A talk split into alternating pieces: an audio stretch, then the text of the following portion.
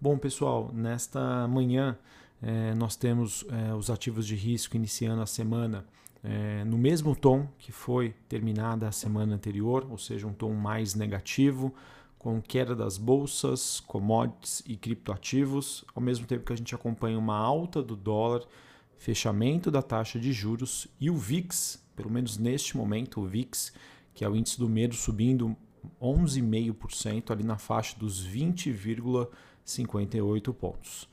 É, o que, que nós temos nessa segunda-feira? Nós temos queda né, das principais bolsas globais, futuros norte-americanos já em baixa, destaque uh, para Dow Jones, que cai mais de 1%, bolsas europeias, né, Londres, Paris na França, Frankfurt na Alemanha, caindo mais de 2% nesta segunda-feira.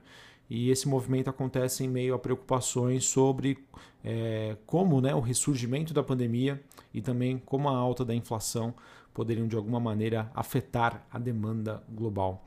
É, as últimas notícias que nós tivemos é que o número de infecções nos Estados Unidos acabaram aumentando em mais de 60% na semana é, passada, né, encerrada é, nesse domingo, ao mesmo tempo que os dados né, é, que foram divulgados na semana anterior mostraram que as vendas no varejo permaneceram robustas nos Estados Unidos, mas o sentimento do consumidor acabou aí tendo uma queda inesperada.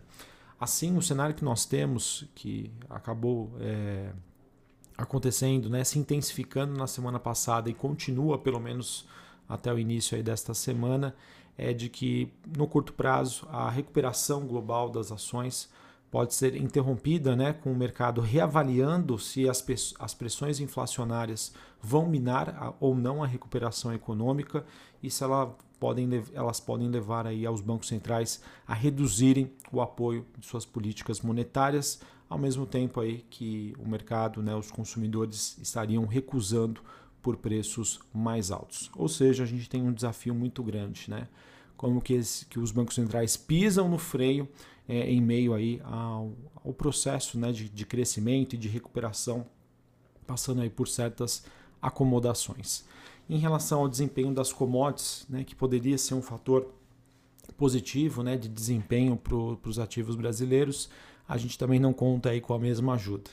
É, a gente tem neste momento né, os contratos de petróleo caindo é, quase 3%, o WTI negocia, negociado na Bolsa de Nova York na faixa ali dos 69 dólares. É, o Brent, que é o contrato negociado na Bolsa de Londres, é, ali na faixa dos 71, 72 dólares, e esse, esse movimento acontece é, com o petróleo recuando após o acordo da OPEP, que decidiu por uma elevação da produção. Tá? Então isso acaba, é, de certa maneira, surpreendendo o mercado, que acaba uh, andando em conjunto né, com a, essa questão da, do questionamento sobre recuperação econômica, dados de Covid, e faz com que o petróleo né, se afaste aí das suas máximas históricas. Até o momento, pessoal, a gente não pode considerar uma reversão na tendência do petróleo. Por enquanto, a gente pode considerar apenas uma, uma acomodação depois de uma alta muito forte que acontece no ano de 2021. Em relação aos metais industriais, a gente tem o cobre e o níquel recuando na Bolsa de Londres, o mesmo aconteceu com o minério de ferro na China e, esse, e essa, essa queda acontece também, além de tudo que eu já venho comentando com vocês, com os esforços da China aí para tentar amenizar, digamos, a emissão de poluentes, dado que essa é uma indústria é, bastante poluente. Beleza? Outro ponto que eu queria também comentar com vocês é sobre uh, algumas situações na China. Né? A China que uh, desta vez nós temos aí a antiga gigante, né? Evergrande, que é uma das maiores empresas de real estate, né, ou seja, de, de construção civil, ela que estaria apresentando aí problemas adicionais é, ligados, é, ligados à liquidez, né, que devem ser endereçados. E isso é um fator que, de, olhado de maneira isolada, não traz nenhum problema adicional, mas quando você começa a juntar ali com vários fatores, isso acaba também minando aí o humor do investidor. Beleza?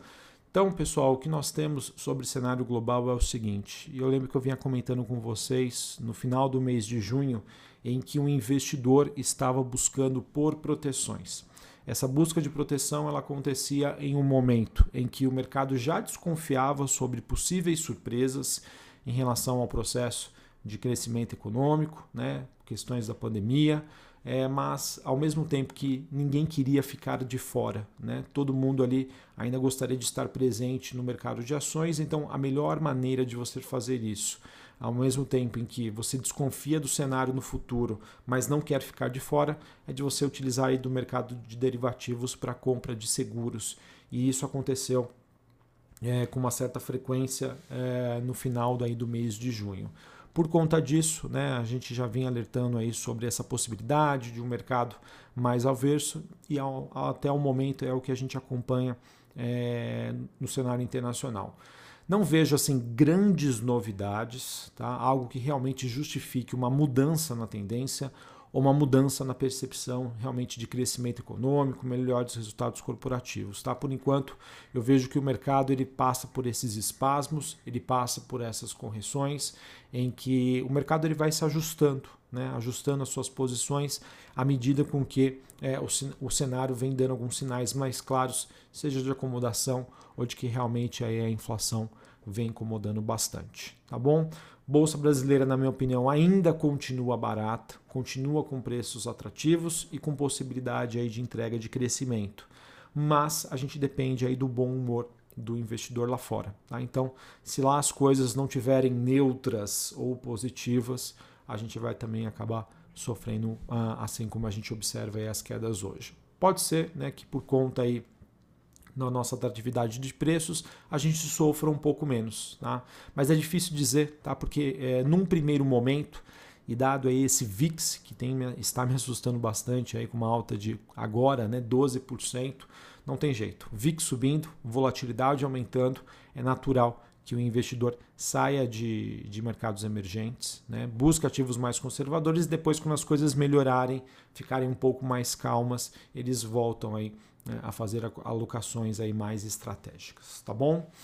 É, falando especificamente sobre o Brasil, pessoal, a gente segue aí é, sem talvez a expectativa de grandes notícias para essa semana, com uma agenda também bastante tranquila em, em Brasília, e isso acontece né, por conta aí do recesso do Poder Legislativo. Tá? Então a gente tem, deve ter uma semana bem mais tranquila em termos de notícia, o que pode fazer com que o mercado brasileiro também aumente a sua correlação com os ativos globais. Uh, para essa semana, né, é, acho que nós já tivemos notícias agora há pouco né, da, da alta né, do presidente Jair Bolsonaro, que deve voltar ao trabalho então nesta semana. É, de acordo com o noticiário, no próximo dia 24 de julho, a oposição pretende aí fazer novos protestos contra o governo, então vamos acompanhar como vai se dar essa dinâmica tá? e como isso, de certa maneira, poderia ou não interferir na precificação dos ativos brasileiros. É, sobre agenda de eventos aqui no Brasil, hoje, sobre, é, sobre questões corporativas, a gente tem a Vale, ela que divulga o seu relatório de produção referente ao segundo trimestre de 2021. Esse, essa divulgação acontece hoje após o fechamento do mercado. Lembrando que o balanço da Vale vai ser divulgado no próximo dia 28 de julho. Hoje acontece né, a fixação do preço por ação do IPO da Desktop e a AgroGalaxy ela faz um relançamento aí do seu IPO. Ela que tinha feito um, um procedimento inicial, acabou é, cancelando e agora ela volta. Ela que pretende emitir, é, emitir 25,5 milhões de ações. E hoje é, a Oi apresenta aí a sua nova fase do plano estratégico para o triênio 2022 a 2024, em um evento aí marcado para se iniciar às 10 horas da manhã. A Oi que vem passando por, uma, por um processo de transformação portanto deve ser um evento bastante importante para o mercado ter uma percepção aí sobre os planos da companhia para os próximos três anos. Uh, bom, pessoal, olhando aqui agora o noticiário corporativo, o que nós temos de destaque? Nós tivemos a CPFE Energia, ela que acabou arrematando a, transmitor, a transmissora de energia gaúcha, né, a C3E, é, após oferecer uma proposta de 2,6 bilhões de reais pelo ativo. É, essa, é, digamos, é que acaba sendo então a segunda privatização feita pela gestão de Eduardo Leite do PSDB como governador no estado do Rio Grande do Sul. Tivemos também a fabricante de materiais de construção Duratex, ela que é dona das marcas Deca, Hydra, Portinari e Duraflor, ela que fez um anúncio de um plano de investimento uh, na casa aí dos 2,5 bilhões de reais esses investimentos que devem acontecer entre 2021 até 2025. E o objetivo é simples: expandir a sua capacidade de produção. A empresa também aí mudou o seu nome, ela que passa a deixa de ser chamada Duratex e passa a ser chamada de Dexco. É, notícia importante então para a companhia que segue aí dentro de um setor em que a demanda aí segue bastante grande, né? ou seja, de insumos para a construção civil.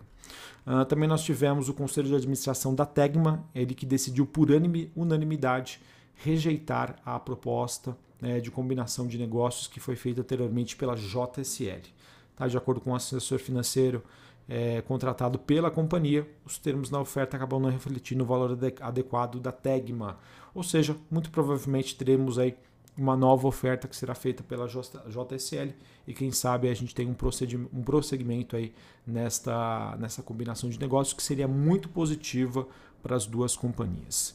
E por fim, queria compartilhar aqui com vocês que a Unipar, né, uma empresa petroquímica, né, uma empresa aí de, de cloro, ela informou que é, fechou um contrato de outorga, né, de opção de compra com a Atlas Lar do Sol Holding, para ter direito aí a se tornar sócia de uma sociedade de, de propósitos específicos. Né? A finalidade seria o desenvolvimento de projetos de geração de energia solar em, estado de, de, em estágio de Greenfield, na cidade de Pirapora, Minas Gerais. É, as duas empresas né, vão aportar cerca de 850 milhões de reais e o objetivo né, de realmente fazer um segundo investimento em autoprodução. Lembrando que há dois anos a Unipar também fez uma joint venture com a S Brasil para a montagem de um parque eólico na Bahia. Então, esse novo parque, como eu já disse, né, ele deve ficar em Minas Gerais, terá uma capacidade instalada de 239 megawatts e devem ficar prontos em julho do ano que vem, de 2022.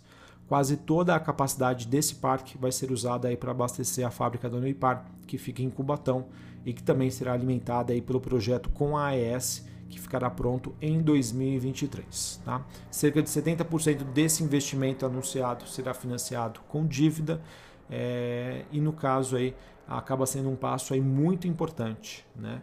já que com a conclusão deste projeto e da STT, a maior fabricante né, de cloro-soda né, da América do Sul, que é a Unipar, ela terá 50% da sua necessidade energética suprida por projetos de autoprodução Notícia aí, então bastante interessante e que contribui para os bons fundamentos da companhia. Beleza? Bom, pessoal, acho que era isso então é, que eu tinha para passar para vocês. Um dia de apertar os cintos, um dia de aversão ao risco, né, que a gente chama de risk off, aversão ao risco, e que o Brasil aí pode sofrer é, por conta desse aumento de volatilidade e também né, por conta da queda das commodities. Beleza? Um abraço a todos. Uma ótima segunda-feira para vocês, uma ótima semana a todos e até mais. Valeu!